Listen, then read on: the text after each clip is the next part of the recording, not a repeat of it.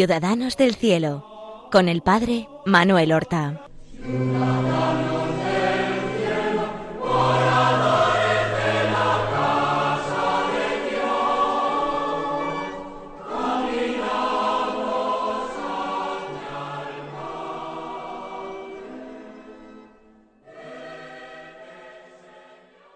Muy buenos días, queridos amigos, oyentes de este programa Ciudadanos del Cielo, al que ahora damos comienzo, un programa en el cual nosotros queremos acercar a nuestros oyentes la vida y las virtudes de nuestros hermanos los santos.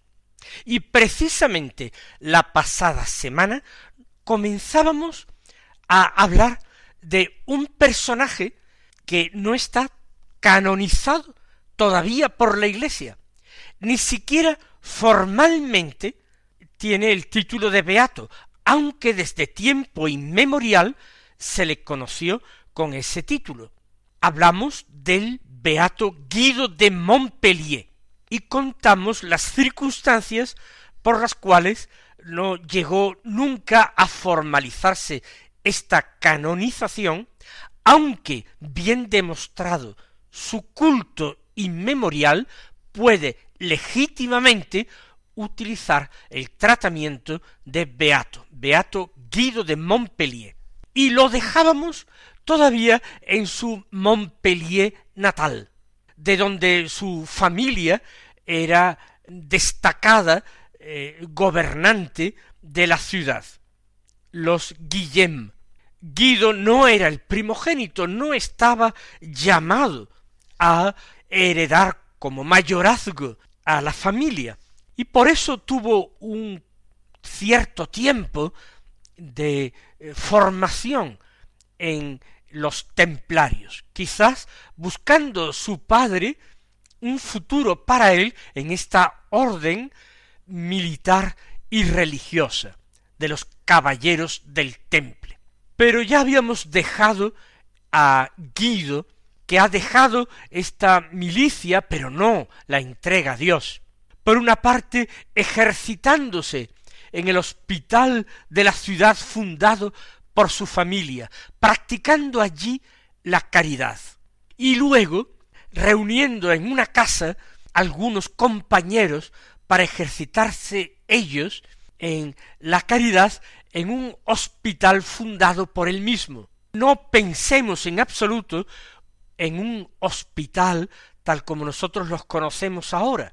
Se trataba de un refugio para pobres, para enfermos, para peregrinos, mendigos, para ancianos, para personas desechadas de la sociedad que no tenían amparo, Allí se vive la caridad, no ejerciendo una medicina académica y profesional, sino dando amor, dando de comer al hambriento, de beber al sediento, vistiendo al desnudo, acompañando y consolando a los enfermos, enterrando a los muertos. Se trata de vivir la caridad tal como tantos santos, tal como el mismo Señor nuestro Jesucristo la había vivido. Y como también he dicho pronto, algunos compañeros tuvieron que sentirse seducidos por este tipo de vida que practicaba Guido. ¿Y qué es lo que le hacía tan atractivo? Pues algo bien sencillo los familiares de Guido ya vivían y practicaban también la caridad, destinaban eh, cuantiosas limosnas a sustentar el hospital fundado por ellos, el hospital de la ciudad. Pero, por así decirlo, practicaban la caridad a distancia. Mientras que Guido quiere vivir la caridad con sus propias manos, implicándose personalmente. Quizás conoció ese episodio del Evangelio en que Jesús cura a un leproso. el Señor había curado a otros enfermos a distancia. Así, así, por ejemplo, al criado de un centurión. Así también al hijo de un funcionario de la corte del rey Herodes. El Señor podía perfectamente curar a distancia usando solamente su palabra, tal como confesó aquel centurión. Dilo solamente de palabra y mi criado quedará sano. Pero a un leproso, a alguien que estaba segregado de la sociedad, marginado totalmente, alguien que apenas podía sentirse un ser humano, a ese Jesús para curarlo, lo tocó. Lo tocó con sus manos, lo tocó con su cercanía, lo tocó profundamente en el corazón con su amor. Y ese es el estilo que quiere seguir Guido de Montpellier. Como Jesús, curar con sus propias manos, atender a los pobres con sus propias manos, sin miedo a quedarse contagiado por esa pobreza y por esa enfermedad que trataba de aliviar. Eso es lo que haría a Guido de Montpellier distinto, aquello que constituiría el atractivo que eh, su vida ejercía sobre tantos otros jóvenes buenos de Montpellier que le siguieron. Esos que muy pronto se llamarían los hermanos del Espíritu Santo. Y es que el Espíritu Santo es el que ha impulsado a Guido a vivir esta vida. Es el Espíritu Santo quien lo ha llenado de la verdadera caridad, no de un amor que es pura compasión humana, que es simple solidaridad, un amor que viene directamente de Dios, un amor que se llama misericordia. Y que no es sino el amor que se vuelca en los débiles, el amor que se vuelca en los necesitados, el amor que se derrama incluso sobre aquellos hombres que a los ojos del mundo son los menos dignos de ser amados. En la secuencia de Pentecostés, ese bellísimo himno al Espíritu Santo que nosotros deberíamos recitar todos los días. Se le llama al Espíritu Santo Padre amoroso del pobre. Y así es, y así lo sintió y experimentó el beato Guido de Montpellier como Padre amoroso de los pobres. Sí, Cristo Jesús es el Hijo de Dios encarnado, el que se hizo pobre entre los pobres, el que se hizo eh, esclavo, tomando la condición de esclavo, dice San Pablo en un bellísimo himno. Pero es el Espíritu Santo la raíz de todo ello. Ese Espíritu Santo que se manifestó en Cristo Jesús en el instante de su bautismo y que le empujó, le impulsó a los pobres. ¿Cuánto tiempo pasaría Guido de Montpellier en su tierra en este hospital? Pues bastante tiempo. Y ahora explicaré por qué.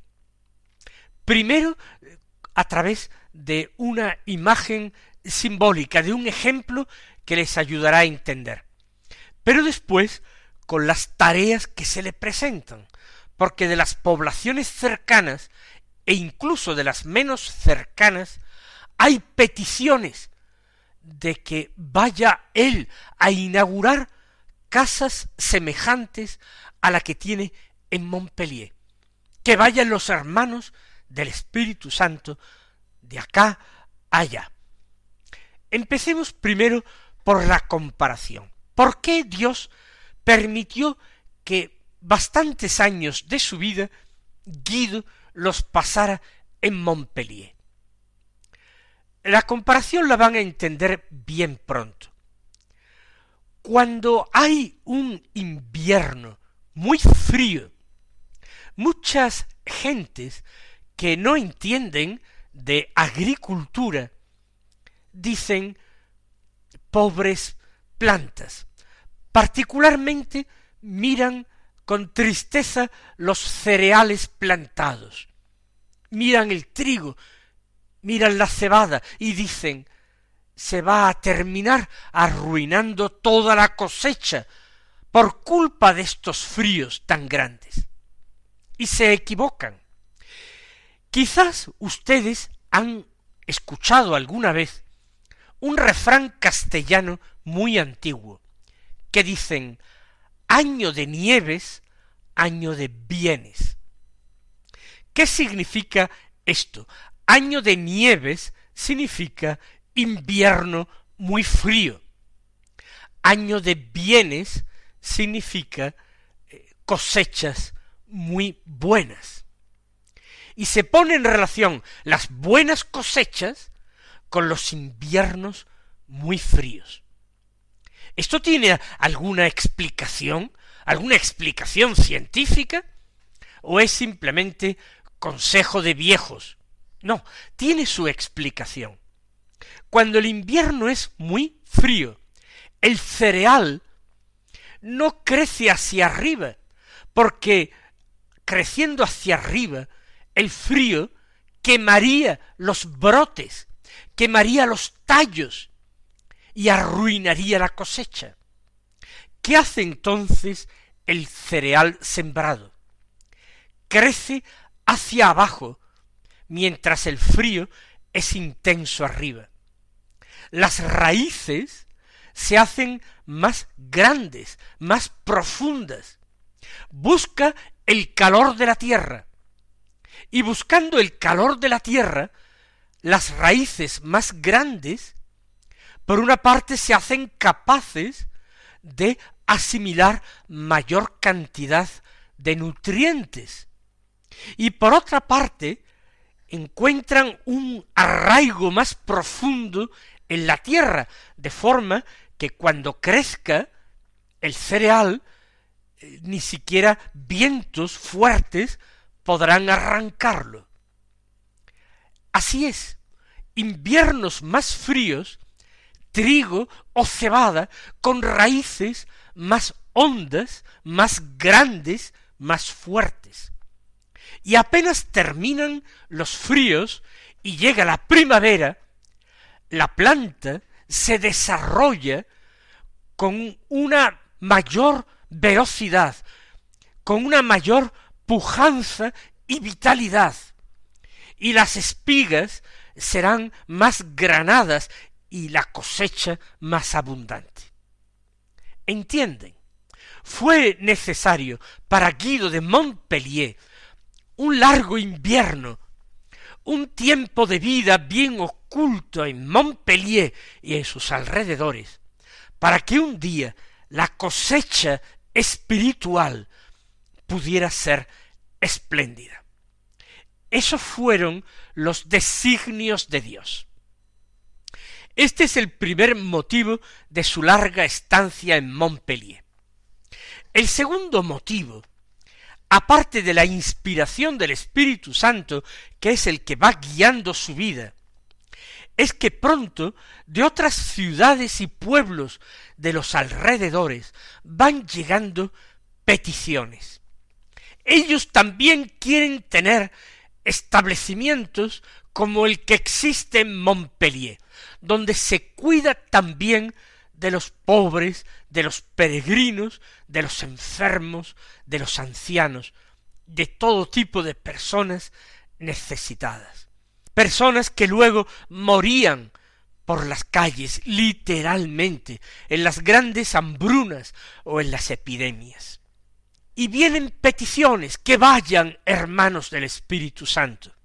Y no sólo de pequeños pueblos, hasta de grandes ciudades, hasta de Marsella, en la costa, viene petición para que los hermanos del Espíritu Santo se hagan cargo del hospital de la ciudad. Por tanto, no es simplemente que les importara tener un hospital en la ciudad, sino que fuera dirigido por Guido de Montpellier o con los criterios que Guido de Montpellier aplicaba a estos establecimientos, que sean sus compañeros, que sean sus discípulos, que sean sus hijos los que vayan y se hagan cargo del hospital que ya existe, o que se abran nuevas casas donde se vive la misericordia en estas ciudades. Y así hay peticiones también de pueblos más pequeños como Nilau, l'Argentière, Barjac, Metz, Clapier, Brioude. Se multiplican estas fundaciones y hasta de la gran e importante e histórica ciudad de Troyes. También ahí se abre una casa de los hermanos del Espíritu Santo. Pero Guido de Montpellier no se conforma con esto. Es imposible que un hombre en cuyo corazón arde la llama del Santo Espíritu se conforme con poco. ¿Acaso no rezaría él al Espíritu Santo pidiendo que inflamara su corazón con las llamas de su amor? El corazón de un hombre que se dilata con el fuego del Espíritu abarca el mundo entero y no se conforma con menos que con el mundo entero no sabemos en qué momento se despierta en él el deseo de ir a la capital de la cristiandad, a Roma. Por una parte, sería importante la aprobación del Papa para su obra, el que le diera un reconocimiento público de cara a toda la Iglesia, por otra parte, a partir de Roma podría extenderse la obra con más facilidad a toda la cristiandad.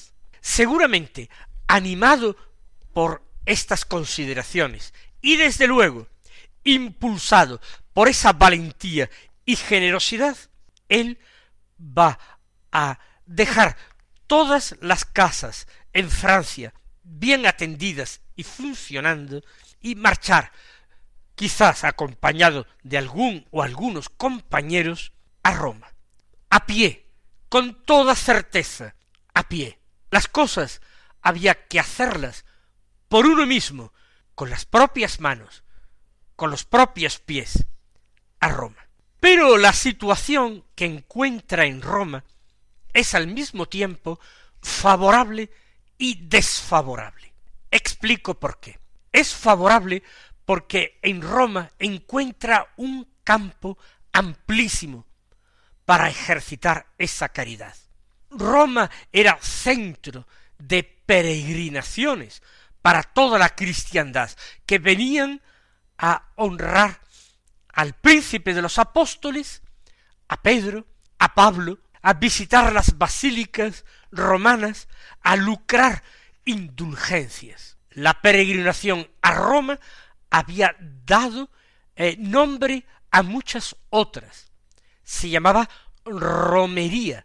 Romería es el viaje a Roma, el, la peregrinación a Roma. Romero es el que va a Roma por motivos espirituales. Al acudir tanta gente a Roma había mucha miseria mucha pobreza, mucha mendicidad, mucha fatiga, mucha enfermedad en sus calles. Claro que en Roma había ya grandes hospitales, pero seguramente ninguno llevado o dirigido con esas entrañas de amor con que Guido de Montpellier impregnaba sus obras. En esto era favorable Roma, había grandes y buenas necesidades. ¿Por qué digo que el ambiente era por otra parte desfavorable?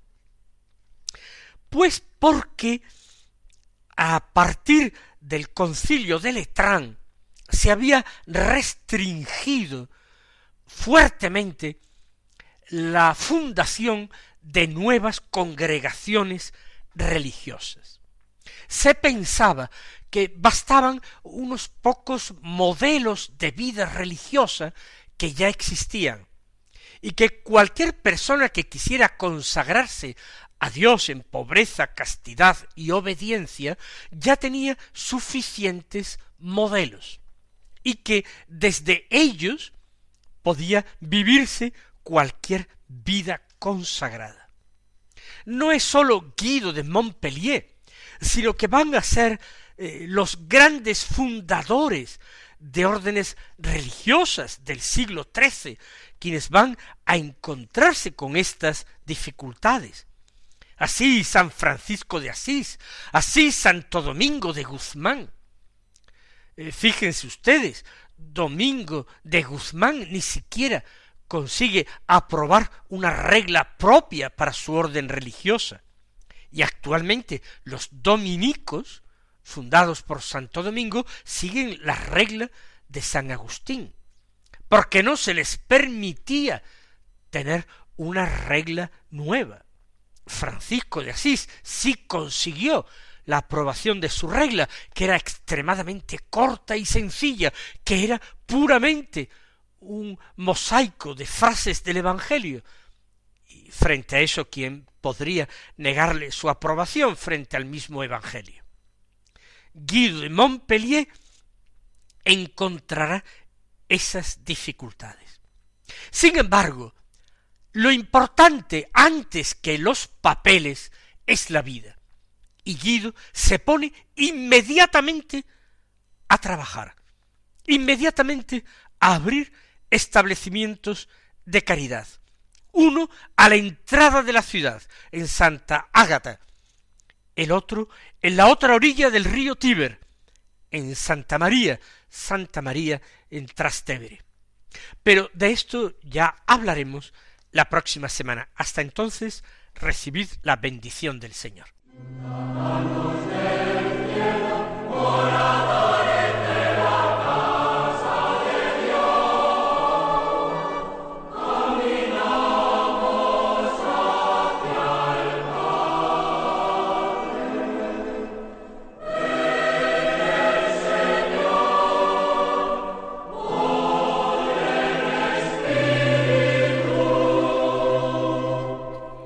Han escuchado en Radio María Ciudadanos del Cielo con el Padre Manuel Horta.